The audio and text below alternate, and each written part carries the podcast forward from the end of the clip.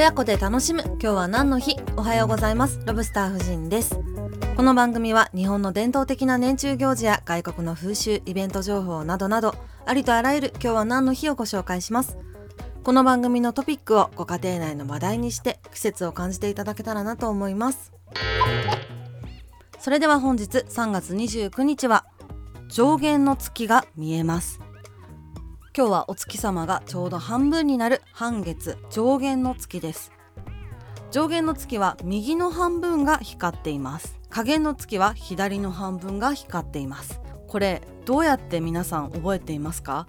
なんかいろんな覚え方がありますよね。まあ、ちゃんとね原理原則をこう理解している方はいらっしゃると思うんですけれども簡単に覚える覚え方。上限の月上と書きますね、えー、それをひらがなで「上」と書いたら「う」の丸みの方丸い方が光っている。加減の月は、えー、下と書きますね。ひらがなで「下」と書くとひらがなの「し」「し」の丸みの方が光っている、えー、そういう風に覚える。覚え方が一番簡単かなと思います。